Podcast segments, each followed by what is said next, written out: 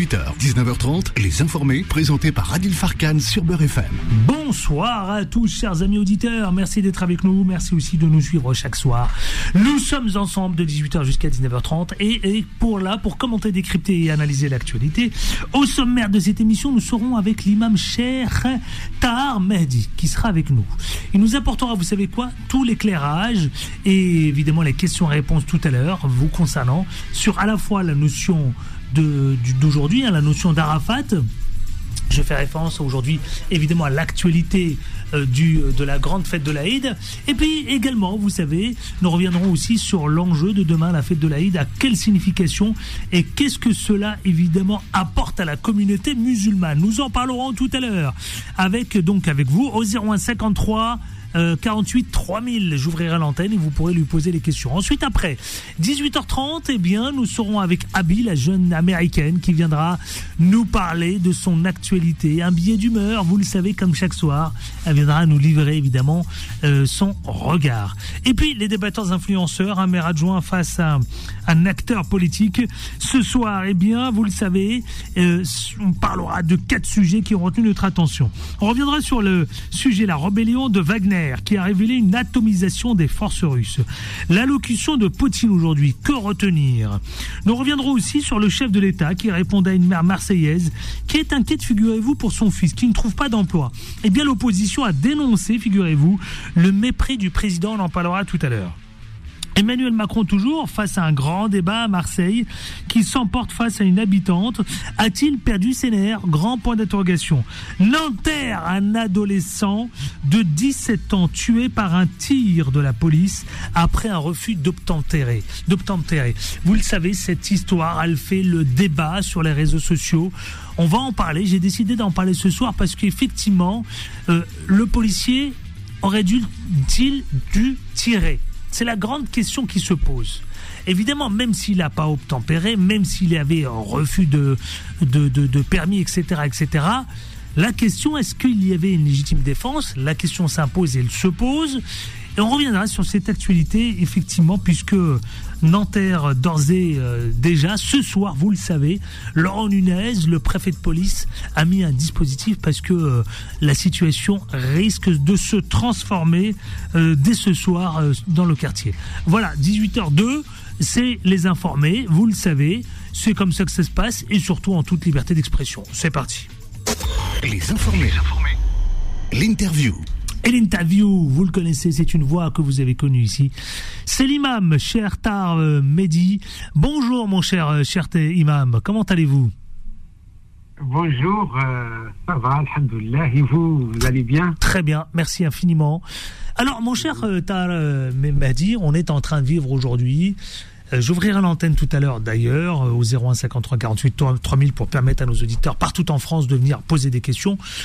Ah, rappelons la notion de euh, Arafat aujourd'hui. Euh, quelle est son importance? Quel est son enjeu? Évidemment, après, là, on fait référence à la communauté musulmane et à la question de l'islam. L'islam, cette notion de Arafat. Qu'est-ce que c'est que précisément, mon cher imam euh, Tahar Mehdi Oui, alors, pour faire très brièvement, Arafat, c'est exactement l'équivalent de la nuit du destin. Vous savez, Dieu préfère des temps, préfère des espaces et préfère des hommes parmi ses créatures. Hein?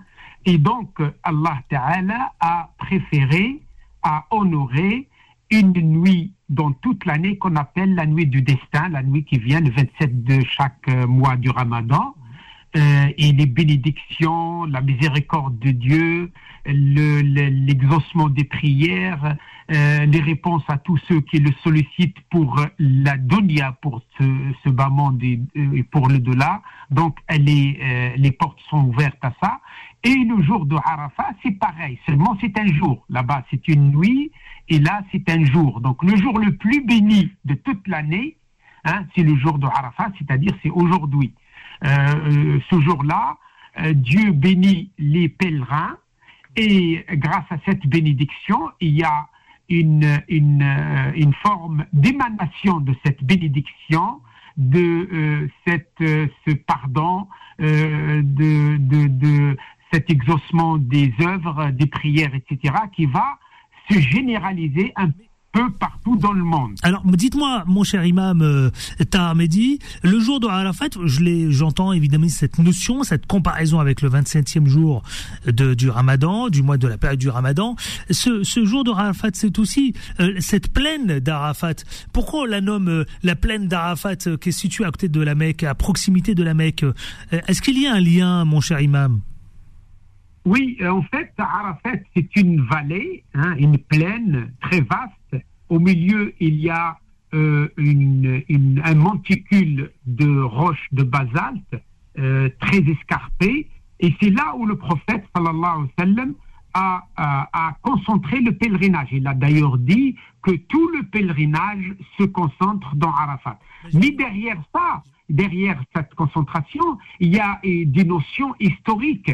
On dit que Arafat, c'est là où Adam et Ève se sont rencontrés après leur sortis euh, du paradis. Ils se sont perdus de vie, vu l'un l'autre, ici, là, et où ils se sont rencontrés. C'est là où ils se sont rencontrés, c'est la raison pour laquelle on dit le mot Arafat, c'est une des raisons aussi oui, l'une des raisons, justement, c'est Arafat, ça vient de Arafat, Ya'arifu, Arafat, c'est-à-dire c'est l'endroit de la rencontre. Euh, vous voyez euh, Mais ça reste quand même quelque chose qui n'est pas de la science exacte, hein. c'est pas, c'est des récits qu'on a rapportés. Mais euh, c'est bien, ça donne euh, cette, euh, cette, notion d'importance à ce pèlerinage. Le jour de Arafat aussi, c'est c'est le cœur du sujet du Hajj, hein, le, grand Hajj, le grand pèlerinage. C'est aussi ça, mon cher cher Mehdi. la notion d'Arafat, c'est aussi, on rappelons-le, c'est les pèlerins qui sont en train de vivre le grand pèlerinage. Absolument, le prophète a dit Al-Hajj Arafat. Le pèlerinage, c'est Arafat. Il n'a pas dit le Hajj, par exemple, c'est la Kaaba, ou le Hajj, c'est la lapidation, ou le Hajj, c'est le sacrifice. Non, il a dit Arafat. Qu'est-ce que ça veut dire? Ça veut dire si on peut rater les autres, les autres piliers, on peut les récupérer. Mais si on rate Arafat, on passe pas euh, du matin jusqu'à jusqu'à euh, euh, minuit, si on passe pas par cette vallée, eh bien, on n'a plus de Hajj. Même si on a tout fait, on n'a plus de Hajj. Il faut revenir une autre fois pour refaire le Hajj. Et pour cela, tout le Hajj se concentre en Arafat. Et si vous avez remarqué, tous les pèlerins sont obligés, sont obligés d'être au même endroit, au même temps, et réciter les mêmes, les mêmes les mêmes prières, les mêmes, hmm. etc. C'est quelques 2 millions de pèlerins, selon quelques chiffres que j'ai, moi, à ma connaissance, hein, cette année. D'ailleurs, euh, de pèlerins qui sont en train de vivre, euh, donc, euh, en ce moment même, le grand pèlerinage. Dites-moi, mon cher Chertar Mehdi, une question. Et aujourd'hui, ceux qui ne pratiquent pas le grand, ceux qui ne vivent pas en ce moment même le, le, le Hajj, peuvent jeûner aujourd'hui. Jeûner, c'est conseillé, c'est un devoir, c'est quoi précisément aujourd'hui? Puisqu'on parle beaucoup de jeûne, est-ce que ce jeûne est incontournable, mon cher cher? Alors, euh, comme dans l'islam, comme vous savez, les grandes, les grandes obligations sont euh, basées sur un esprit d'entraide, de partage, de communauté. Alors, Allah Ta'ala dit, comme vous êtes privé d'aller au, pèlerinage puisque vous avez vos propres circonstances, eh bien, participer quand même, mais c'est au choix, c'est d'être participé euh, à jeûner avec le jeûne de ce jour-là, avec les pèlerins qui, eux, là-bas, ils, euh, ils contribuent pas avec le jeûne, parce qu'eux, ils sont interdits de jeûner. Ils ont besoin d'efforts, ils ont besoin de manger, de boire pour pouvoir tenir toute une journée euh, sous, sous, ce soleil-là, que vous savez, je ne sais pas combien, mais c'est très chaud.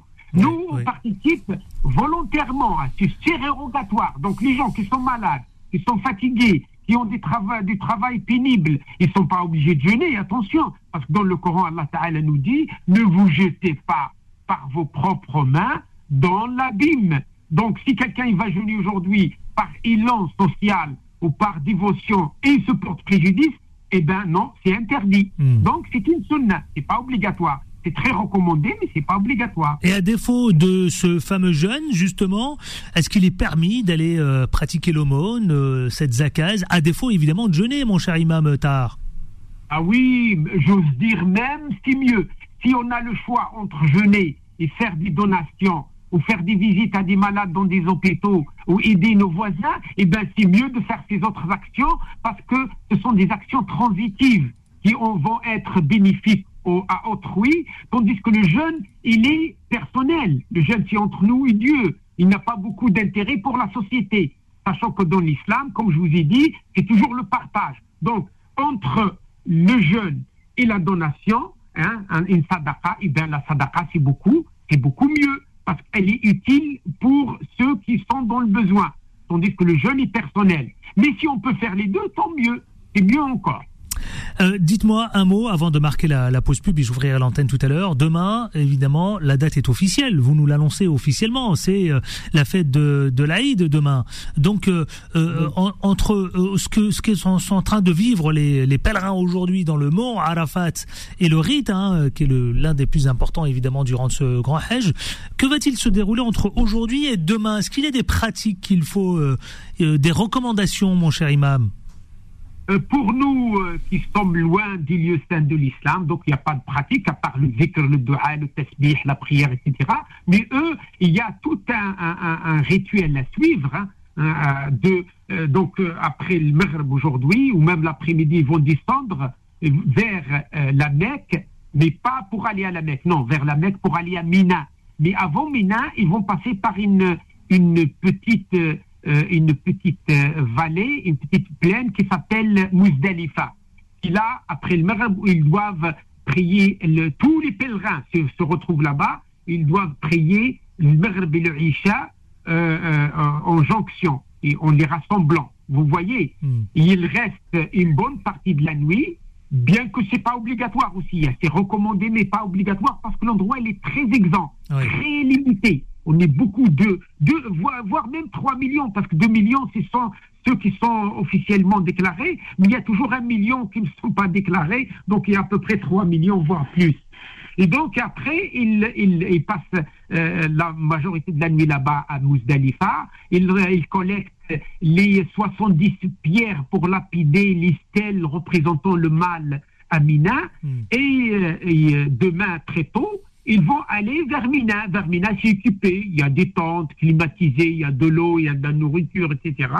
Et demain, au lever du soleil, vers 8h, 9h, 10h, comme certains savants l'ont autorisé, ils commencent les rituels du jour de l'Eid, du jour du 10, quoi. 10 de, où tous les, les, rites du Hajj se concentrent, bien sûr, euh, les rites, bien sûr, qui ne sont pas, qui n'ont pas la valeur de, de, de, Arafat, mais qui sont aussi importants, euh, la lapidation des trois stèles, euh, de la première stèle surtout, et après ils vont donner le prix du hadi, c'est-à-dire du sacrifice, et après ils vont soit se raser les cheveux, soit prendre un petit peu du cheveux, et partir directement à la Mecque, à la Kaaba, pour faire le tawaf, et pour se mettre à l'aise au niveau des habits.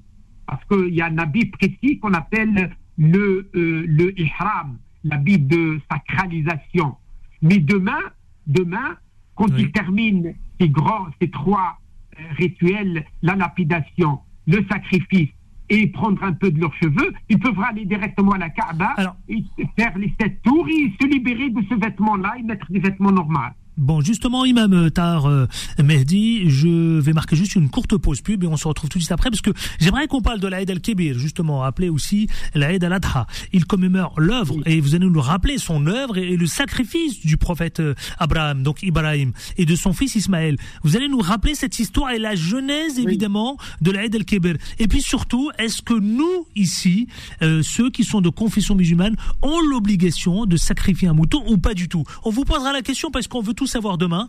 Et notamment, tiens, 0153 48 3000, si vous avez des questions à l'imam, donc tard euh, Mehdi, venez, c'est maintenant, 0153 48 3000, lui poser des questions sur demain, doit-on pratiquer le mouton ou pas, est-ce qu'on peut le commander euh, chez un boucher, ou, enfin, toutes les questions possibles concernant demain la fête de l'Aïd. À tout de suite, ne bougez pas, restez avec nous.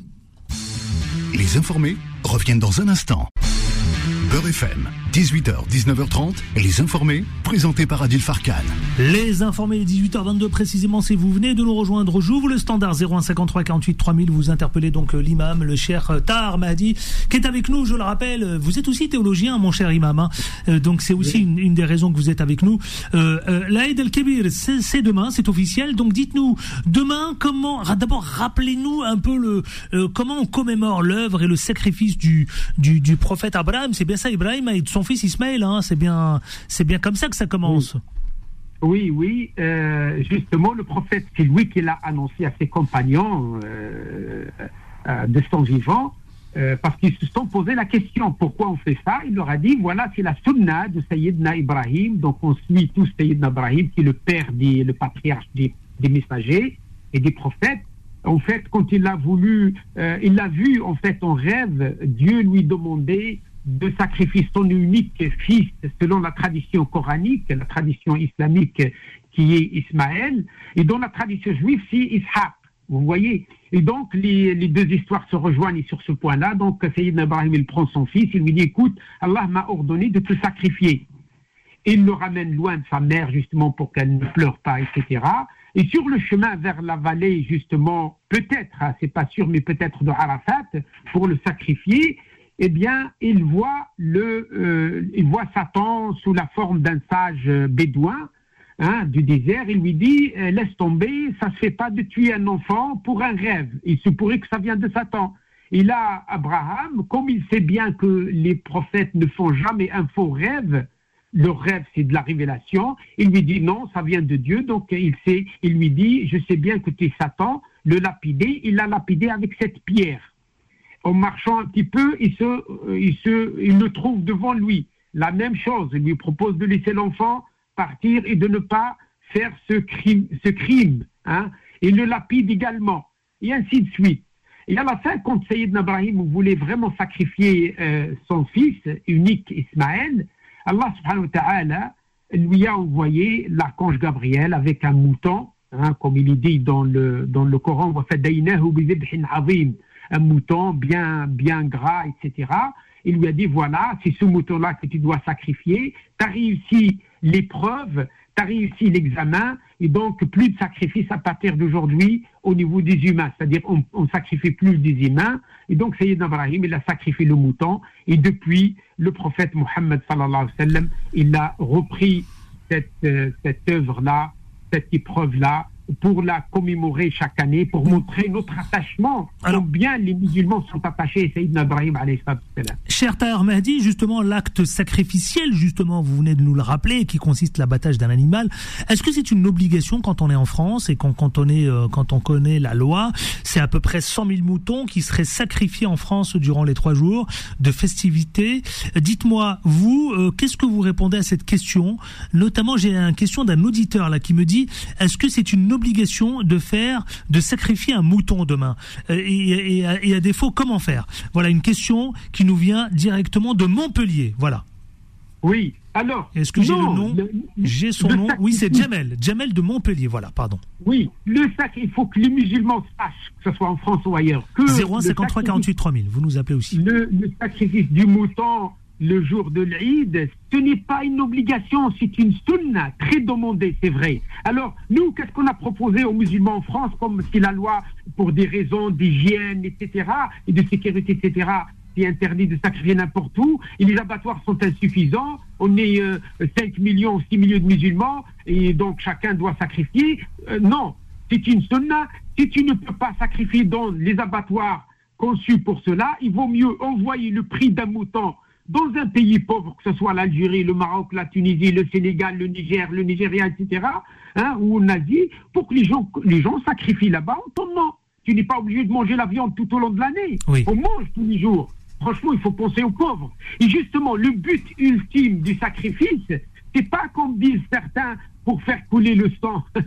c'est pas ça. Le but, c'est de nourrir les pauvres. Et comme nous, ici en France, nos frigos ils sont pleins de viande, tous les jours on en mange, il vaut mieux donner le prix du sacrifice à quelqu'un au pays pour sacrifier, pour se partager de la viande, parce que là-bas c'est trop cher et les gens n'arrivent pas à manger la viande peut-être une ou deux fois par an. Donc voilà la solution.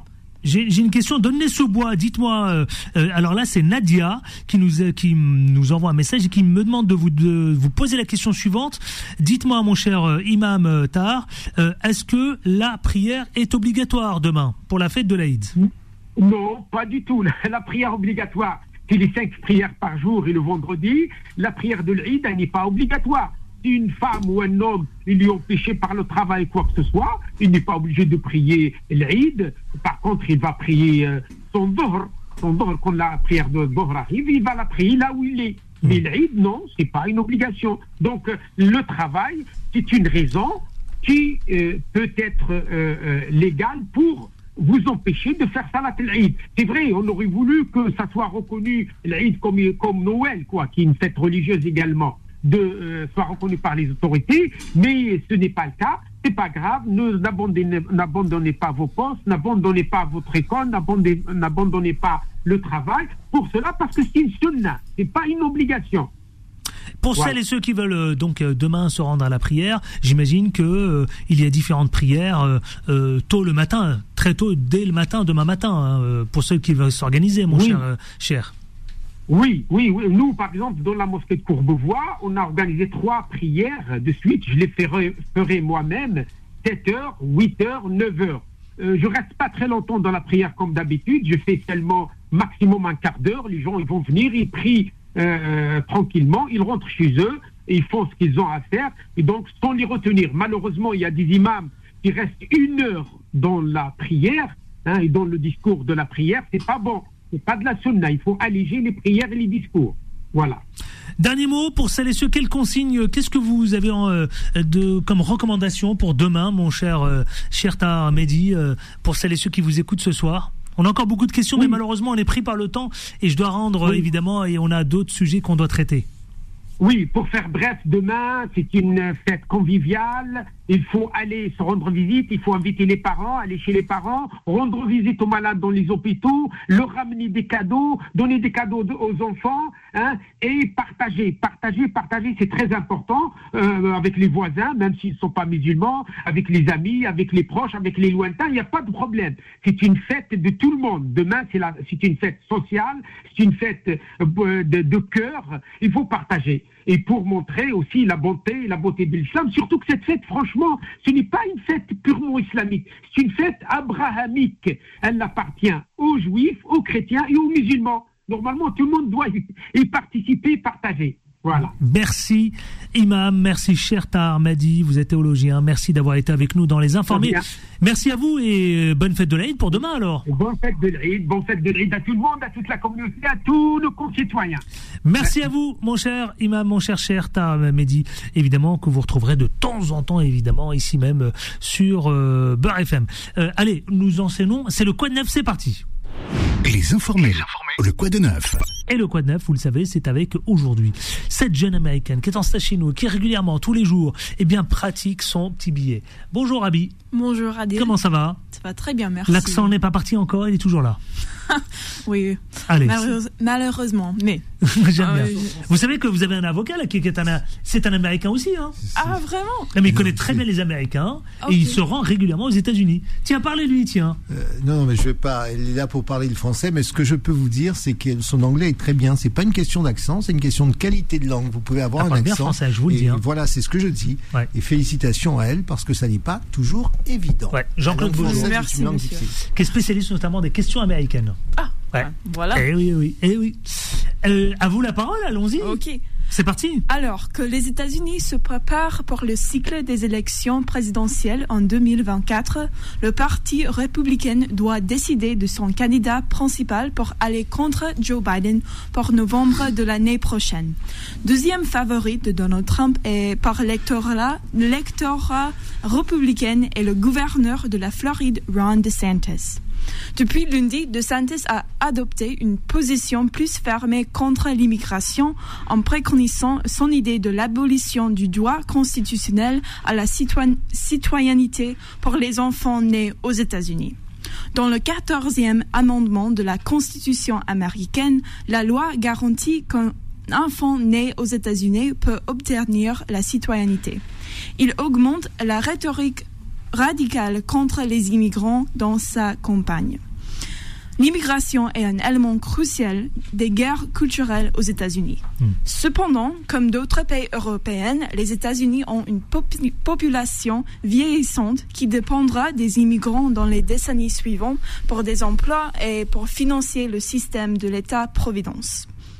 De l'autre côté de l'Atlan- l'Atlantique, la semaine dernière, l'Allemand a adopté une loi qui permet à un plus grand nombre des, immigrants qualifiés du- de pays européens et non européens d'entrer dans le pays.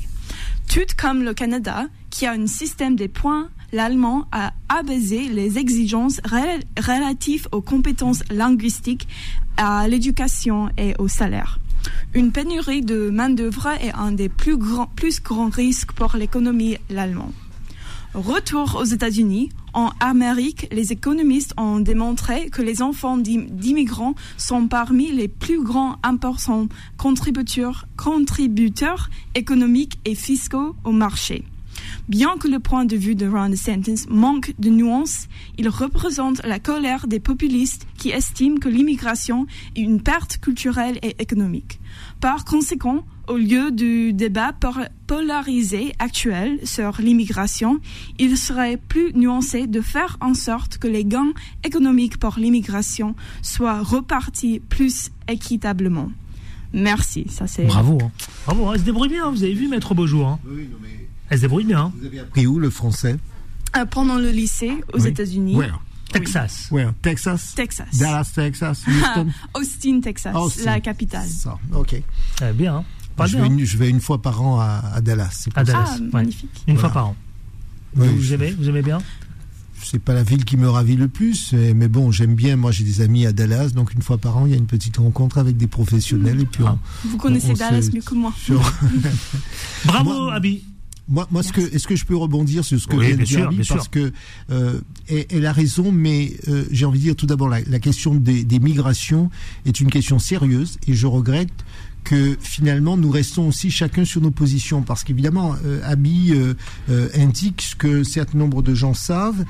Je ne pense pas que ce soit suffisant à convaincre. Mhm. Et en fait, aujourd'hui, Oui. il faut que nous ayons, les pays occidentaux, aient le courage de lutter véritablement contre les causes profondes des problèmes migratoires. Je dis bien pas l'immigration, mais les problèmes migratoires. Vous n'empêcherez pas quelqu'un qui souffre dans son pays, qui risque sa vie, vous ne l'empêcherez pas de partir. Et je crois que c'est un vrai sujet. Mais pour cela, encore faut-il être courageux. Donc il faut aller au fond des choses. Il faut lutter contre la question climatique parce que l'immigration climatique existe. Il faut lutter contre la corruption parce que vous avez des États où il y a beaucoup d'argent et, et donc euh, l'État ne, joue pas son rôle parce que un certain nombre de gens s'emparent des richesses. Euh, vous avez un problème d'instabilité politique. Vous voyez ce qui se passe au Sahel. Vous avez donc toute une série de causes. C'est vrai en Afrique, mais c'est vrai aussi en Amérique latine. Allez, on lance la pub parce qu'on me demande de la lancer là tout de suite euh, maintenant. Et je vais ouvrir l'antenne parce qu'on va parler de ce jeune homme de 17 ans tué par un tir de police à bout portant, refus d'obtempérer à Nanterre. Ça a fait le buzz toute la journée. Euh, il faut qu'on en parle. Je vais ouvrir l'antenne notamment 0153 48 3000 et vous écoutez. Comment avez-vous réagi évidemment quand vous avez découvert cette vidéo? À tout de suite. Les informés reviennent dans un instant. Beurre FM, 18h, 19h30, et les informés, présentés par Adil Farkan. 18h44, les informés, nous sommes ensemble. J'ouvre l'antenne 0153 48 3000. Vous avez envie de, évidemment, commenter cette vidéo que vous avez vue euh, passer sur les réseaux sociaux. Un refus d'obtempérer à Nanterre, un adolescent de 17 ans tué par un tir de la police. Deux enquêtes sont ouvertes. C'était ce matin, très tôt, vers euh, 8h30. Euh, cette vidéo qui est devenue virale, euh, évidemment, tout le monde en parle. Euh, Moi-même, je l'ai reçue. J'ai vu les images. J'ai euh, évidemment, il y a de quoi commenter tout cela. Euh, Est-ce que euh, il y avait légitime défense ou pas? La question se pose. La question se pose aussi. Il avait 17 ans. Alors c'est vrai qu'il n'avait pas ses papiers ou enfin on n'a pas encore tous les détails à ce moment même où on se parle. Mais bon, bref, 0153 48 3000. Venez en parler, nous commenter tout cela, nous livrer évidemment votre témoignage. Il me semble à vérifier que c'est c'est la 13e, euh, euh, 13e mort, 13e victime euh, de, voilà, de refus d'obtempérer. C'est parti tout de suite, le face-à-face. Les informés, les informés, le face-à-face. Le face-à-face, mais aussi les, les auditeurs au 0153 48 3000, bien sûr le jiggle en polant. Euh, maître, bonjour, maître Jean-Claude, bonjour, euh, comment ça va? Écoutez, je vais bien. Bonsoir. Merci pour votre invitation. Ben, je vous en prie. Et notre autre invité aussi, le maire adjoint qui arrive tout de suite. Là, il est le porte-parole du Parti socialiste qui arrive dans une poignée de minutes. Euh, il s'est retrouvé un peu coincé. D'abord, je voudrais vous faire réagir. Ce refus d'obtempérer. Depuis ce matin, on en parle et le maire demande dignité et retenue après la mort d'un adolescent tué par un tir de la police. Euh, c'est beaucoup, beaucoup, beaucoup commenté. Hein. La famille va déposer plainte euh, contre les deux policiers. Vous dites quoi? Et puis on va prendre les, les témoignages des auditeurs au 01 53 48 3000. Vous, maître Beaujour, vous dites quoi? Vous êtes avocat. Euh, les avocats des, des, proches de Naël, un adolescent de 17 ans, abattu au volant de la voiture, eux, ils disent ce matin, refus d'obtempérer, etc. Ils disent que, euh, en gros, le policier n'aurait pas dû tirer.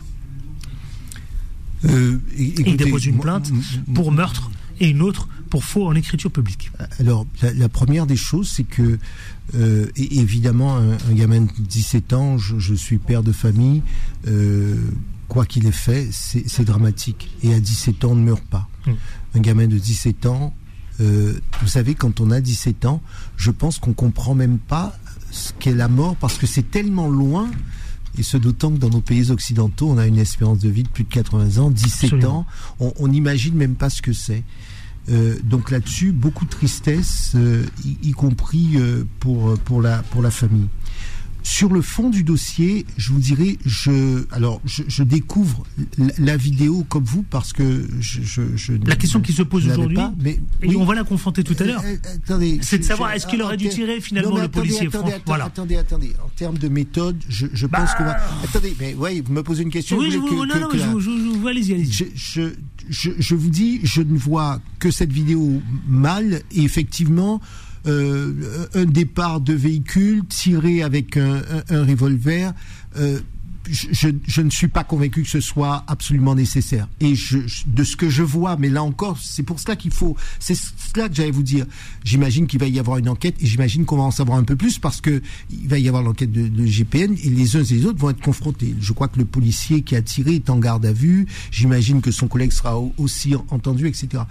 Ça, ça me paraît, ça me paraît saugrenu que l'on tire et je vous dis, compte tenu de la vidéo qui est vue, mais prudence, parce que là encore, je pense qu'il faut et ça, c'est pas, on n'est pas en train de dire c'est bien ou c'est mal. Dit simplement, dans une situation comme ça, avant de tirer des conclusions, attendons d'avoir tous les éléments en main, c'est tout ce que je dis. Et moi, j'ai la vidéo qui me paraît surprenante. Après, il pourrait y avoir d'autres choses, mais voilà. Moi, c'est, moi, je dis toujours, force est donnée à l'enquête rapidement. Toute la vérité et transparence sur. Non, on va continuer d'en parler justement. 0153 48 3000. Frédéric du 93. Bonjour, Frédéric. Oui, bonjour. Euh, bonjour. Vous nous appelez de quelle ville du 93, mon cher Frédéric euh, du, De Saint-Ouen. De Saint-Ouen. Nous vous écoutons.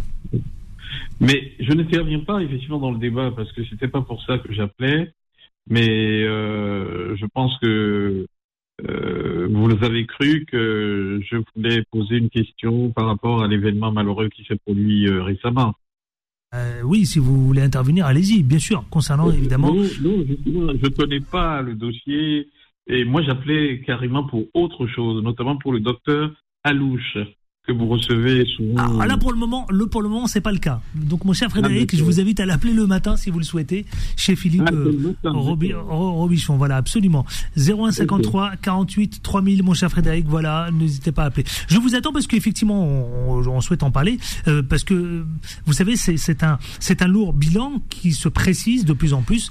Euh, il s'agit là de la 13e, 13e évidemment refus de tempérer, 13e mort, 13e. Est-ce qu'évidemment on, on le regrette. Et qu'est-ce que vous dites, vous, maître Beaujour Parce que c'est euh, certains, certaines associations vous diraient c'est c'est trop. Non, mais attendez, mais je, pour, pour être sérieux, moi, je viens pas là pour commenter les associations. Je suis là pour une chose. Chaque fois qu'il y a un décès, on peut pas se permettre de dire il y a 13 décès. On fait des, on dit voilà, il y a 13, si ce sont 13 décès et si ce sont 13 décès ou dans lesquels on a constaté qu'il y avait euh, euh, comportement illicite, non régulier à procédure policière, etc., c'est condamnable mais on peut pas simplement se dire il y a, il y a, il y a 13 décès, donc ça veut dire qu'il y a 13... Euh, il y a 13 décès lors du refus d'obtempérer en 2022. Mais, mais, c'est toujours, c'est toujours la même chose. Et là encore, j'ai pas de, de parti pris, mais c'est toujours la même chose.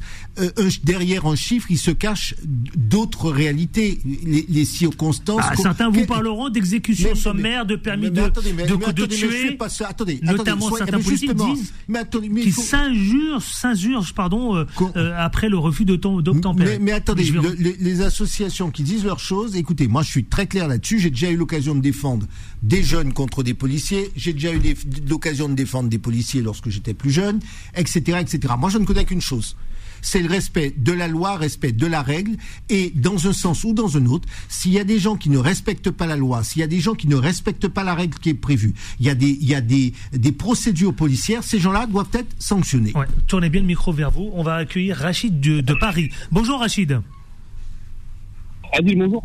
Bonjour Rachid, bienvenue. On vous écoute, mon cher Rachid, concernant cet adolescent de 17 ans qui a été tué euh, par balle et, et les réactions. Est-ce que les réactions sont euh, étaient-elles euh, proportionnées On vous écoute, Rachid. Bienvenue. Oui, en fait, c'est par rapport à l'intervention, euh, par rapport à ce qui s'est passé malheureusement hier. Bah oui, c'est euh, Franchement, la, ce matin, ce matin, c'est incroyable. Ce matin, excusez-moi, voilà, c'est incroyable. Moi, je suis un enfant du 93. Je dis pas que la police ou pas, mais des fois, des actions, des fois, qui se font, franchement, c'est, c'est intolérable. Franchement, euh, la vérité. Euh, quand je, en fait, moi, je me suis basé bah, par rapport à BFM, j'ai vu les images. Il aurait pu avoir, je veux dire, il aurait pu avoir évitation. On aurait pu éviter justement la situation, justement, je sais pas. En, mais pas forcément tirer. Après, on m'a toujours dit si, si les policiers tirent, c'est qu'en face ils vont tirer. C'est pas genre on sort un pistolet comme ça et on n'est pas dans Walker en dur, on n'est pas dans voilà quoi. Malheureusement après avec tout ce qu'ils ont subi la police, les gilets jaunes, tous ces machins, parce qu'il y a plein de mais malheureusement on perd son âme au petit, voilà. Et euh, voilà voilà. Vous êtes nombreux à réagir depuis ce matin parce que son décès a été constaté à 9h15 précisément après une blessure par arme à feu effectivement. Euh, euh, vous êtes beaucoup à dénoncer ce qui s'est passé et, notamment la gauche a réagi euh, et, et, et, disent que voilà ça devient effectivement elle s'insurge elle s'insurge elle s'insurge il n'y a pas de problème sur la gauche lorsqu'elle était au pouvoir?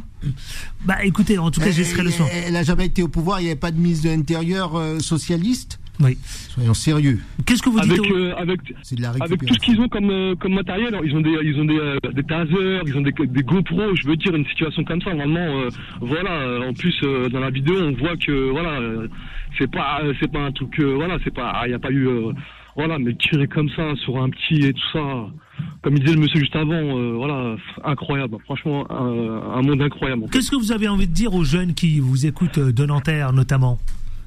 Qui sont, qui sont, qui sont en colère du 93, ouais. Après, après, sincèrement, autant qu'enfant du 93, que nous aussi, auparavant, on était un peu dans la sauvagerie.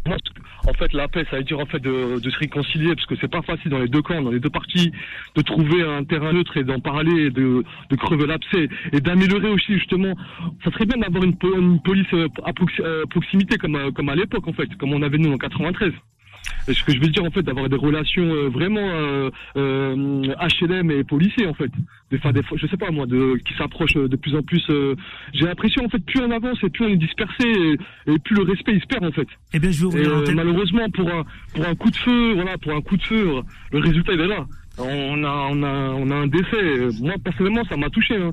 ça, ça n'importe qui. absolument. Euh, j'ai entre Adil, franchement, j'ai un peu, j'ai un peu la, j'ai un peu de la, de la haine mais je suis pas dans voilà j'ai 38 ans mais j'ai un peu de la haine parce que ça me fait ça me fait replonger euh, bah, comme à l'ancienne en 93 à l'ancienne en fait entre entre Drancy Sevran le Bourget je veux dire voilà. Mais les frères s'il vous plaît 80, par le 92 non c'est rien de allez pas foutre, euh, voilà, euh, essayer d'être intelligent. Et je comprends la situation pour les familles, euh, c'est pas facile, mais Inch'Allah, on, on est soudés, on est fort et, et paix à son âme, Inch'Allah. Eh ben, on va accueillir tous les auditeurs au 01 53 48 3000. Merci Rachid pour votre intervention. merci, merci pour la, merci pour la parole, merci pour la parole. Mais avec plaisir, Rachid. Avec plaisir. Au plaisir. Allez, au plaisir. Euh, 01 53 48 3000. tout de suite, on marque une pause et on se retrouve dans une poignée de minutes. Les informés reviennent dans un instant. Beurre FM, 18h, 19h30, et les informés, présentés par Adil Farkan. Si vous venez de nous retrouver à 18h56 dans les informés, vous pouvez nous appeler et réagir justement avec cette, euh, ce jeune exécution sommaire, permis de tuer. La gauche s'injure, s'injure, je, je vais y arriver, après le refus d'obtempérer mortel de Nanterre. Vous êtes beaucoup à vouloir réagir. Bonjour Lunès. Bonsoir. comment ça va? Ça va très bien, je vous prie de m'excuser pour mon retard. On l'aura compris. J'ai été bloqué sur la route. Avant de prendre nos auditeurs, justement, Amadi qui nous appelle du 31, je vous laisserai réagir.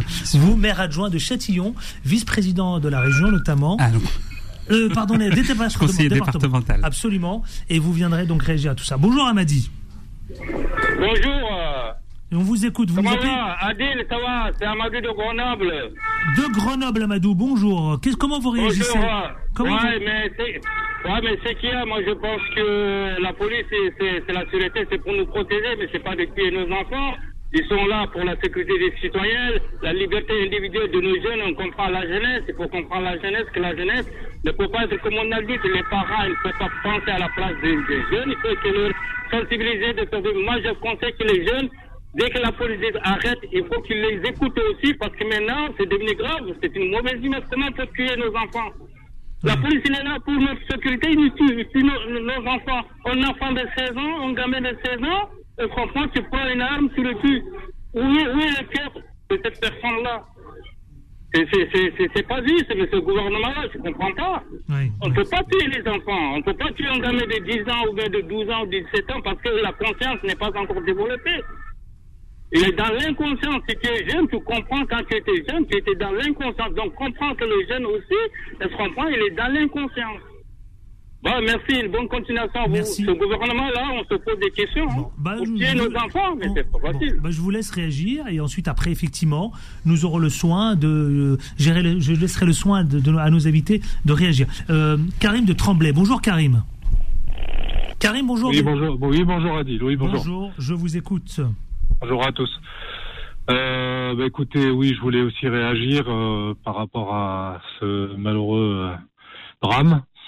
Euh, bah, la première des choses, euh, je pense que bon, déjà, faut mettre les choses euh, déjà au clair. C'est la police fait pas n'a pas un métier facile, on va dire. Euh, maintenant, euh, je crois qu'il y a vraiment un déficit de formation de, de la police. Ça fait, je suis pas le seul à le dire. euh, on est, enfin, il y a plein de plein de spécialistes qui le disent au sein même de la police. Au sein même de la police, on dit que les, gens qui sont recrutés aujourd'hui, euh, c'est, ils sont pas au niveau. Euh, Il y a un syndicat, euh, Vigie, qui le dénonce depuis des années, qui dit que les, notes euh, données aux examens, bah, c'est, aura des pâquerettes. Donc là, là-dessus, là, il il y a aucune vraie formation. On les forme trop rapidement. On les met dans des quartiers souvent difficiles. Donc euh, voilà, euh, je ne sais pas exactement ce qui s'est passé dans la tête du policier qui, a tiré, mais euh, à un moment, je pense qu'il a perdu son sang-froid. Et voilà, maintenant, moi je pense que aujourd'hui, avec tout ce qui se passe, avec les gilets jaunes, avec les manifestations, comment c'est réprimé et, les meurtres, parce que faut dire ce qu'il y c'est des meurtres. Moi, pour moi, c'est un meurtre, comme c'était le cas pour d'autres d'autres il y a quelques années, comme euh, je pense surtout à Cédric Chouviat. Pour, faut, faut, faut pas, faut dire les, faut mettre un, faut appeler un chat un chat. C'est un meurtre. Donc, euh, quand, quand les policiers sont couverts, qui sont jamais punis, eh ben forcément, on se sent, on se sent impuni. On peut, on peut faire ce qu'on veut. On peut jouer les cow-boys. On peut, peut traiter, euh, on peut maltraiter les gens. Donc, donc voilà. Maintenant, euh, je sais pas si, si vos intervenants seront un peu d'accord ou pas sur ce que je dis. Je vais peut-être un peu fort, mais c'est c'est le constat qu'il faut faire. Maintenant, malheureusement, il y a des jeunes. Moi, j'ai un neveu qui est jeune. Je j'arrête pas de lui dire, je même si c'est quelqu'un de très bien et tout, je dis quand tu te fais contrôler par le, par la police, ne fais pas de mauvais gestes. Juste euh, essaye d'obéir à ce qu'on te dit, euh, fais les choses en règle, ne ne les provoque pas parce qu'ils attendent que ça. Malheureusement, ils attendent que ça. Voilà. C'est mon avis, c'est mon c'est mon sentiment. J'en ai un peu ras-le-bol de- d'entendre à chaque fois un, drame, des, des, des familles meurtries. Euh, voilà, c'est triste, c'est vraiment triste parce que on, on se sent on se sent en insécurité quand on est en face de, en face de- des forces de l'ordre aujourd'hui, malheureusement. Voilà. Merci Karim de Tremblay. Merci d'être intervenu. Effectivement, vous êtes très très Ouais, nombreux à vouloir penser ça. J'ai un autre Karim. Je ne sais pas si c'est le même. Bonjour Karim. Eh, le bonjour, et non, on n'est pas les mêmes, mais on a les mêmes idées. Coïncidence, au Ouais. même moment où on a tremblé, tremblé, tremblé, Karim, Karim. Ça mérite une clochette, Ouais, ouais. effectivement. Karim, on vous écoute. Bah, écoutez, moi, je rejoins l'avis de mon, de, de, de l'autre Karim. Hein, Pour le coup, c'est inad- en vérité, c'est inadmissible. C'est inadmissible parce que euh, on est au 21e siècle. Aujourd'hui, euh, on est dans un climat social extrêmement tendu. Et justement, je pense que le rôle aussi de la police, euh, c'est de, de tempérer les choses. On parle, c'est un gamin, c'est un gamin qui a 17 ans, donc forcément, euh, il va avoir des actions qui vont être un peu euh, sous les, euh, sous la testostérone, sous les hormones. Il est en limite, il est en, il sort de l'adolescence, il est même pas encore à l'âge adulte. Et, et le policier qui lui est un homme, un humain, doit comprendre et apaiser les choses. Et donc je trouve ça vraiment inadmissible. Je suis, euh, je suis déçu et, euh, et en colère. Donc il n'y a pas d'apaisement ou quoi que ce soit. Si ça avait été euh, un autre jeune qui ne, Enfin, je vais, je vais pas employer des mots durs. Si ça avait été un jeune d'une au- d'une autre catégorie sociale, on aurait fait tout un cinéma. Et là, on en parle sur euh, sur BRFM, certes, on en parle sur BFM, mais qu'est-ce qu'on dit sur BFM On dit que ça a été un refus d'obtempérer. Ok, c'est un, c'est un refus d'obtempérer. Ok, c'est contraire à la loi. Mais c'est pas pour autant que ça donne le droit de tuer. Et comme l'a dit le Karim d'avant, merci Karim si tu m'écoutes encore, c'est un meurtre. N'allons pas jusque-là. C'est j'ai- un meurtre, c'est un Ouais. meurtre. Bon. C'est un meurtre. Je C'est crois un meurtre. Je suis désolé. Ouais. Alors, je vais laisser. Merci Karim pour votre euh, réaction. Alors, est-ce que, est-ce que vous, qu'est-ce que vous réagissez Euh, Tiens, Lounès, Adjroud, c'est un meurtre? Non. Enfin, on peut pas considérer que c'est un meurtre. Écoutez, pour le moment, non. C'est l'enquête qui qualifiera avec précision euh, les, faits. Euh, une chose est sûre, c'est qu'on est tous euh, meurtris par ce drame qui, voit la vie d'un jeune homme partir. sur un refus d'obtempérer, effectivement, un refus d'obtempérer ne peut pas être sanctionné par une balle dans la poitrine. C'est pas possible. Dans, un pays, dans un état de droit comme le nôtre, cela ne doit pas arriver. Euh, ensuite, euh, sur euh, le reste, nous avons besoin des résultats de l'enquête. Euh, vite, très rapidement, une enquête de l'IGPN a été ouverte. Euh, on a besoin aussi d'une expression très vite des autorités judiciaires euh, parce que Parce que comme chose- la gauche, vous une dites vous exécution sommaire, permis de tuer. Écoutez, non. Ouais, c'est la gauche. Attendez. C'est votre famille. Oui, c'est ma famille. Vous avez vu ce que l'expression du premier secrétaire, c'est pas comme ça qui, qui du premier secrétaire du Parti socialiste qui s'exprime. Il dit qu'un refus d'obtempérer n'ouvre pas un permis de tuer. Ça, c'est une, je crois, une un chose. euh, c'est une, règle de principe que je crois à laquelle on, on, on convient tous. Euh, ensuite, il faut une enquête indépendante le plus rapidement possible. Il faut que les autorités judiciaires s'expriment. Je sais que le maire de Nanterre euh, a demandé à ce que le procureur tienne une conférence de, presse le plus rapidement possible euh, afin de pouvoir Il appelle mettre sur parce la que ce table soir, les éléments. paraît-il, effectivement, Et il y a oui, tout un oui, dispositif, oui. hein, Laurent Et- Lunez. Et, nous- et nous devons faire Ça preuve de- s'annonce de, très très très chaud ce soir oui, hein, nous devons sur la ville de Nanterre. Je vous le dis clairement, c'est pour ça que j'avais envie de d'en parler et d'apaiser les esprits. Il faut surtout pas, il faut surtout pas que ça brûle. il faut pas que ça brûle, il faut pas que ça brille. C'est pour ça que je, sais qu'on est très écouté à Nanterre. Une vie perdue. C'est pour ça que Une vie perdue, c'est déjà trop. Ne, ne vaut pas. Ne risquons pas les choses. Ne- moi, moi, je, je pense. je- je- je- vous voyez, euh, euh, Ness n'était pas. Ouais, le Ness ouais. Le conseiller Adjroud, départemental. euh, que je rencontre souvent sur le plateau n'était pas encore arrivé lorsque je vous ai dit. Mais je vous moi, écoutais avec moi- attention, Moi, moi, moi, moi, je ne veux pas tirer des conclusions alors même qu'on n'a pas tous les éléments. Je crois que ça aussi, il faut savoir dire à nos jeunes. Il ne suffit pas de dire oui, mais alors il faut tout de suite qu'on aille dans un certain sens pour pouvoir calmer. Non, je vais vous dire ce que, ce que je vais vous dire ce que j'ai envie de dire à ces jeunes. On va se montrer. Ils vous écoutent? Allez-y. hein. Ils nous écoutent.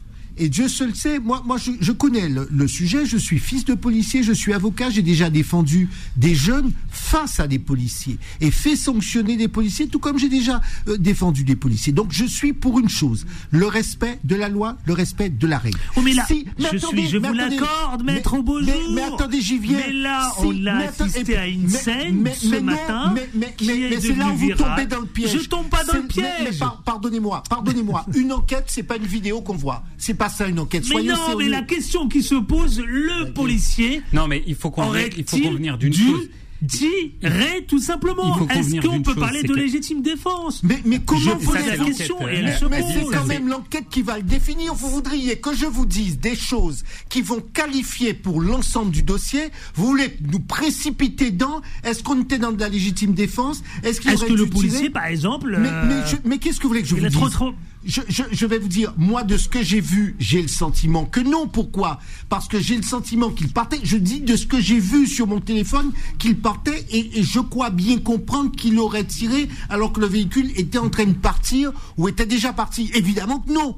Mais il faut une enquête, c'est pas qu'une vidéo. Enfin, on est des professionnels. Comment voudriez-vous que je dise aux jeunes Non, mais- Je vais pas leur raconter des histoires raison, pour oui, simplement faire dans l'émotion. Et justement, si il y a mauvais comportement, Mais s'il vous avez y a entendu action- les auditeurs Mais attends, je viens. Vous les avez Si- entendus, la mais série je vais des vous dire, auditeurs Je vais vous dire. Vous je vais vous répondez dire, quoi je vais vous dire. Ils sont pas dans l'émotion, ils disent que c'est la réalité. vous- non, non, non. Non, c'est pas comme cela qu'on fait les choses. On attend une enquête, on attend une enquête transparente. Et si effectivement le policier en question a tiré alors que les éléments n'étaient pas réunis, eh bien il faut qu'il soit sanctionné et, et- et très sévèrement. Et vous savez ce que je pense de ces choses-là. Sanctionné Oui, très oui, je suis sévèrement. d'accord avec vous. Je suis d'accord et avec je vous. n'ai pas, je n'ai pas de doute là-dessus. Je D'ailleurs, me l'enquête dis- est ouverte. hein. et je me dis, il faut qu'il soit sanctionné très sévèrement. Mais s'il vous plaît, je vais vous dire, nous n'aiderons pas nos jeunes en leur faisant croire que dans nos sociétés, surtout, comme dit Karim, s'ils sont d'autres milieux sociaux, nous n'aiderons pas nos jeunes si on leur fait croire qu'on peut réagir, quelle que soit l'émotion et la rage, et je peux comprendre la rage, eh bien justement, c'est en utilisant les mêmes armes que les autres que nous allons les faire plier. C'est justement en étant soucieux de cette enquête, d'a- d'avoir les, bonnes personnes, les bons experts qui vont vérifier tous les témoins, etc., et faire sanctionner. Et, et je voudrais quand même dire aussi une chose, c'est que c'est vrai qu'il y a l'un de vos auditeurs qui a dit, euh, on envoie des gens dans des zones parfois un peu difficiles, mal formés, etc., etc. Oui, oui, c'est vrai que nous payons en plus euh, X années de désengagement de l'État, et ça, je vais vous dire, quels que soient les partis au, au pouvoir, on s'est beaucoup désengagé sur ces sujets. Younes Adjroud, vous, maire adjoint de Châtillon, comment on réagit quand on est maire adjoint face à cette situation? Là, on parle de la ville de Nanterre, notamment, j'ouvre les guillemets, attention, je suis précautionneur, je te tire dans la tête, je referme la parenthèse, un policier qui tue donc un lycéen de 17 ans pour refus d'obtempérer à Nanterre. Mais ça, on. Je pense que je suis d'accord avec ce que vient de dire Maître Beaujour. Euh, il faut laisser à l'enquête le temps de, de faire son œuvre. Cependant, moi, je peux pas commencer sans, sans dire qu'une certaine émotion. Bien sûr, mais je l'ai dit et, tout et à que l'heure. la vidéo, oui, je vous ai entendu. Je dis pas que vous l'avez pas dit, euh, Maître Beaujour. Mais euh, et que la 13. vidéo que, que l'on 2022, voit, 13. oui, oui, bien sûr, et 13 la vidéo qui, circule et 13 qui est virale sur Lors les réseaux sociaux, oui, bien Ça sûr, fait beaucoup. Euh, ça fait beaucoup, et, et cette vidéo est accablante. Et, et je crois d'ailleurs que la sortie du ministre de l'Intérieur, qui s'exprime peu en général dans ces, dans ces cas-là, qui dit que si euh, les faits, la culpabilité du fonctionnaire de police est reconnue, euh, il devra être sanctionné. Et effectivement, la justice ne devra pas trembler. Et elle devra sanctionner sévèrement Ouais. euh, s'il y a eu, pour une raison simple, c'est que c'est la stabilité de notre État de droit qui en découle. Et puis sa puisque c'est la crédibilité de la justice et de la police nationale euh, qui, qui est remise en cause derrière si nos concitoyens ont l'impression que lorsqu'ils sont victimes bien si c'est le cas ici euh, du- d'un tir d'une bavure eh bien ne sont pas ne sont pas protégés et, et là je crois qu'il faut il faut prendre très au sérieux euh, ce qui ce qui se passe parce que moi j'ai qu'une crainte c'est que ça dégénère euh, Bah, à Nanterre. c'est Et pour ça que je crois C'est pour ça que le maire en appelle à la dignité et au calme. Et, le Vous maire avez raison Patrick Jarry- au calme. Et Patrick Jarry connaît bien sa ville. Bah, ça fait- et, ça fait un certain nombre d'années qu'il a été élu, qu'il oui. est- voilà. Qu'on l'a- Euh, reçu et- ici, d'ailleurs. Exactement. Euh, et je crois qu'il a raison quand il appelle à la dignité et au calme, parce que c'est la première des responsabilités qu'un responsable politique doit, Allez, ça, dont il doit faire correspond, preuve. ça correspond à ce que, ce que je dis. Oui. Ne, Oui, ne oui. nous, et vous voyez, même moi, euh, je ne Mais il ne faut pas minorer l'émotion. Mais- mais Parce que- pas- là encore, je n'ai pas, j'ai parlé de la réaction à avoir. Quand on me pousse et on me dit, alors, quelle, quelle sanction vous prenez, qu'est-ce que vous dites Je dis que c'est, et je viens de vous le dire, un gamin de 17 ans, ça, à, à 17 ans, on ne meurt pas. On Non. ne se lève pas le matin pour pouvoir On vit. mourir. On se lève pour pouvoir vivre. On grandit. Et c'est la différence avec euh, des- des- une personne de 95 ans qui se dit chaque fois que je m'endors, peut-être que c'est la dernière fois. C'est toute la différence. Mais, mais et, et c'est pas mais, c'est et. Je dis, ne, ne, ne, ne nous demandez pas. Elle a raison, euh, la gauche, quand elle dénonce une condamnation à mort. Non, mais il faut arrêter. Il faut arrêter ce genre de démagogie, ce genre de Bah, propos qui. attendez, c'est la famille de- Non, de oui, il a- n'a pas a dit ça. ça. Alors là, pour une fois, il n'a a pas dit Ah, ça. Il a Parti ça. socialiste la a gauche, ça. Il a- a sous les yeux, là. attendez, a attendez, ça, mais, la laissez ceux qui disent cela, je vais vous dire, ceux qui disent ça, ils jouent exactement le jeu. Moi, je vais vous dire, je crois que, a, je crois que le chiffre, c'est 150 000 policiers, il y en aura peut-être plus. Est-ce que vous croyez que quelle que soit la brebis galeuse qui va être sanctionnée, c'est une brebis galeuse? Est-ce que vous croyez qu'on on doit jeter comme ça les 150 000 policiers qui risquent leur vie au quotidien? Non, non, non. non, non, non. Ben voilà, c'est la question que je pose. Et c'est pour ça que je dis attention généralité, parce qu'il y a des généralités aussi dans tous les sens. Et Ali du contre les 91. généralités que je Bonjour me- Ali. Ali, vous nous appelez du 91. Quelle ville du 91 Ali? Bonjour Ali. Oui, bonjour, euh, bonjour à vous, bonjour à toute l'équipe et à tous les auditeurs. Euh, donc, euh, je voudrais réagir justement à ce malheureux euh, événement. Donc, euh, moi, ma question est à poser à Maître Beaujour euh, concernant euh, la réaction, et, parce qu'il disait, il- il disait qu'il fallait pas prendre des, tirer des conclusions rapidement et, et qu'il fallait vérifier le respect de la loi. Donc, je voudrais bien demander à Maître Beaujour, en cas, en cas de situation de refus d'obtempérer, est-ce qu'un policier, bien sûr, sans mettre, sans avoir mis, bien sûr, le, le- sans la mise en danger de la vie de Trouille, qu'il soit celle du policier ou d'un autre citoyen, est-ce que le policier a le droit de tirer Parce que quand on regarde la vidéo, on voit bien que la, la vie des policiers n'est pas, n'est pas mise en danger.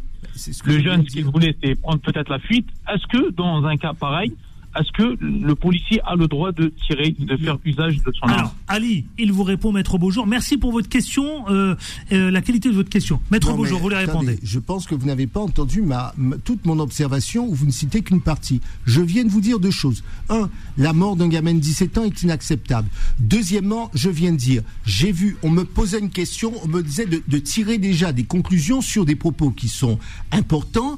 Euh, euh, euh, meurtre, comment a dit le, le responsable socialiste, me- meurtre en, en, en- en- c'est- enfin, il- la, la remarque c'était sur cette remarque de, de meurtre, euh, etc. Et j'ai dit simplement, Je vais retrouver j'ai dit, vous ne pouvez pas en l'état de l'enquête me demander de qualifier comme ça parce que il y a, y a des règles, euh, il y a des éléments de fait qu'on doit retrouver. Et j'ai bien dit qu'en l'état, ce que j'ai vu de la vidéo, il ne me semblait pas que la vie du policier, mais c'est ce que j'ai vu, il ne me semblait pas que la vie du policier était menacée et qu'il m'a semblé, dans ce que j'ai vu sur la vidéo depuis mon téléphone, il m'a semblé qu'il partait et donc il n'y avait pas de, raison.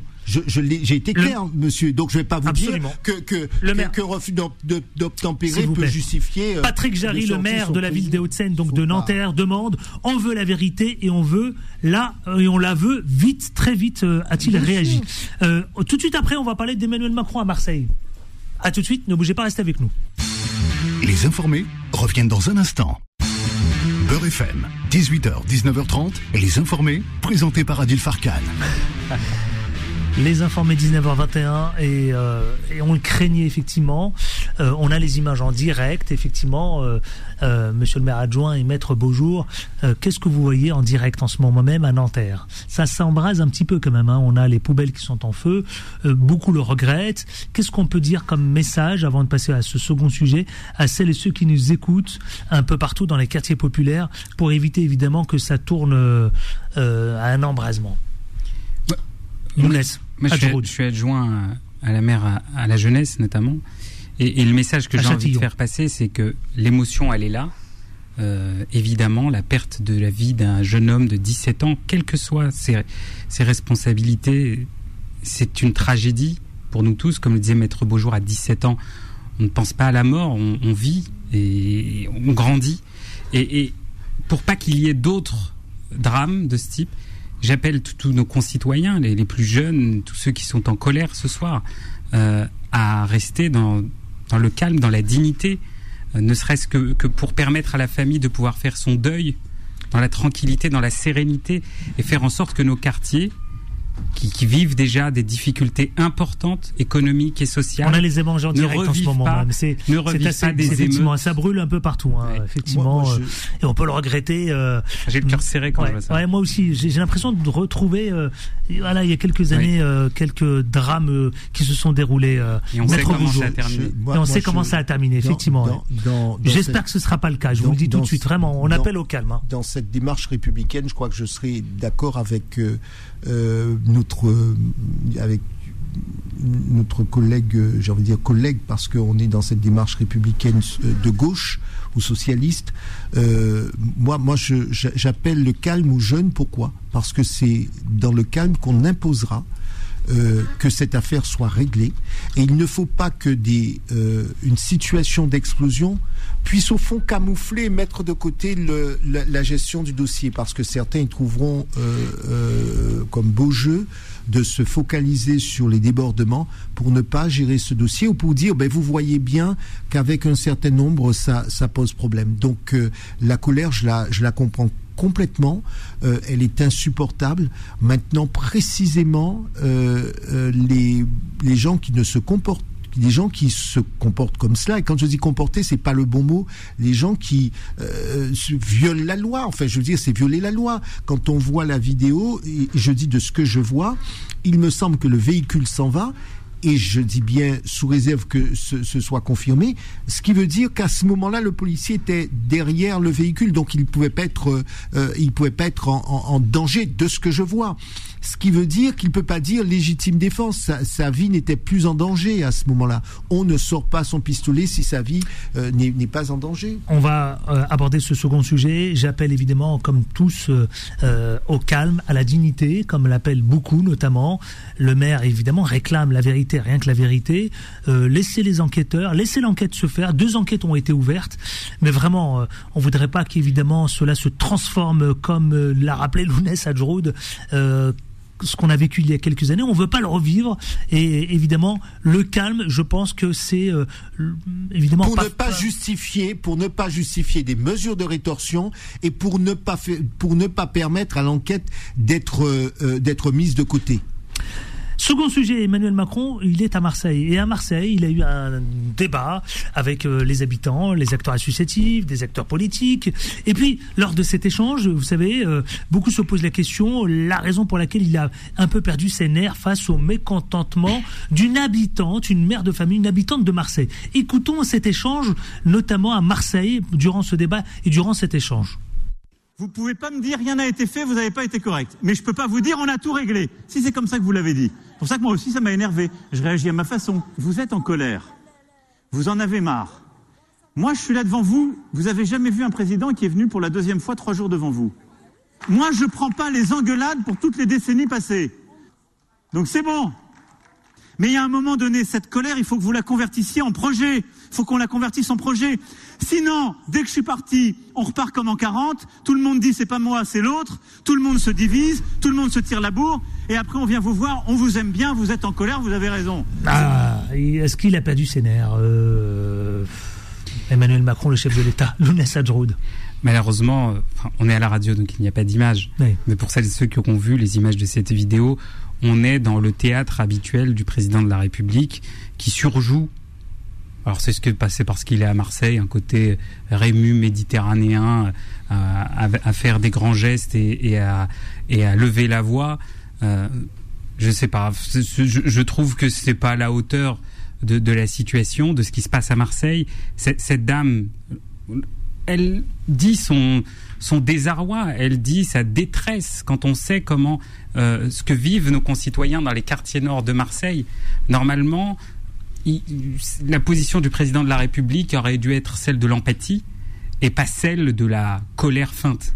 Euh, et, et oui, euh, nos concitoyens qui vivent dans les quartiers nord de Marseille sont en colère. Oui, pour eux, ça ne va pas assez vite. Oui, ils voudraient que les chantiers aillent plus vite. Et, et j'échange, je, je connais bien les, les élus euh, marseillais sur la question euh, du logement insalubre, sur euh, la question des copros dégradés. Je, je rappelle que le, le printemps marseillais qui, qui a repris la ville s'est constitué sur cette question, sur cette base du logement insalubre et du, du, du logement dégradé euh, à Marseille. Alors la mairie la nouvelle municipalité euh, essaye euh, de, de, de drainer au plus vite, au, maximum les projets, euh, mais l'État doit aller encore plus vite, aller encore la même plus manière, loin dans l'accompagnement de Marseille, qui est la deuxième ville de France. Deuxième ville de France. C'est pas. Ah non, mais vous avez raison de le rappeler. Autre, autre séquence, c'est- c'est que le chef de l'État répondait à une mère, de, une mère marseillaise qui, qui était inquiète pour son fils qui ne trouvait pas d'emploi. Ah, là, il a dit, vous savez, il suffit juste de faire le tour euh, de, de- de- comment dirais-je, euh, le, le tour de la place euh, du, du vieux port. du vieux port. Voilà, absolument, pour trouver euh, 10 offres d'emploi. L'opposition a dénoncé le mépris du président, là aussi. Maître Beaujour. Moi, je, ce, ce, moi, moi, je voudrais, vous savez, au- au-delà de, de cet incident, parce qu'évidemment, chacun est dans son rôle, euh, moi, j'ai envie de penser à cette femme qui exprimait une forme d'exaspération. Que ce soit à Marseille, moi, je, voyage justement à travers le pays à la rencontre d'un certain nombre de nos concitoyens, et, je me suis rendu compte sur le terrain qu'il y a parfois des familles dans lesquelles trois générations de chômeurs. Euh, vous n'avez pas de projet, euh, ou alors vous avez des emplois qui sont difficiles. Vous savez, par exemple, lorsque vous travaillez dans la restauration et que vous avez euh, deux pics euh, de 3 heures et que vous devez faire 30 km entre deux, je connais un certain nombre de jeunes qui dorment dans une voiture parce qu'ils font 80 km pour travailler dans un restaurant, mais ce sont de grandes amplitudes pour des salaires qui sont des salaires très modestes. Donc moi, moi j'entends, j'entends cette femme et je vais pas commenter le président de la République. euh, Ça, ça, pour moi, je, passe là. Moi, ce que j'ai envie d'entendre, c'est ma concitoyenne qui dit exaspération, et nous devons entendre cette exaspération. Ça veut dire qu'il y a plus que jamais Non, mais la urgence. question, est-ce qu'il a perdu ses nerfs? Oui, mais vous savez, j'ai j'ai presque envie de dire, c'est, je n'aurais pas réagi comme cela, parce que je peux comprendre. J'entends, vous savez, j'ai été euh, candidat dans des quartiers difficiles. euh, euh, j'en- J'entends l'exaspération. C'est dur pour nous parce que finalement, et, et je peux aussi entendre ce que dit Macron en disant, mais ça existe depuis plusieurs générations et je suis responsable de tout. Je peux le comprendre, mais malheureusement, c'est que quand on devient président, ou même dans le privé, quand on devient patron de boîte, malheureusement, on prend le passif. C'est comme Exactement. un héritage, on prend le passif comme l'actif. Et le passif, c'est celui-là. Le passif, c'est celui-là. C'est qu'on prend tout. Et moi, je pense, au- dans le Nord, je pense Outre-mer, je pense au CERN de région. Outre-mer, 30% de chômage vous- pour les jeunes. Vous vous rendez compte Merci. Merci, il est monsieur. président depuis 7 ans. Voilà. Le seul mot d'ordre ce soir, c'est appel au calme. Exactement. Sur la Appel ville de au calme et, Voilà. et- et on sera très fort pour pouvoir faire en sorte que toute la vérité éclate dans cette affaire. Merci maître Jean-Claude Beaujour, à très bientôt. Merci, à Loulès Adjroud, à très bientôt, maire adjoint sur la ville de Châtillon, mais également aussi le conseil départemental euh, sur la même ville. Voilà, absolument. Merci d'avoir été avec nous. Merci. À la réalisation, c'était Solal. 20h, 21h, c'est euh, Thème Sport. Quant à moi, je vous retrouve demain avec une spéciale quartier, des pop- quartier populaire. Demain, les informés des quartiers populaires. À demain, avec autant de plaisir, mais surtout, on ne lâche rien. Retrouvez les informés tous les jours de 18h à 19h30 et en podcast sur beurrefm.net et l'appli Beurrefm.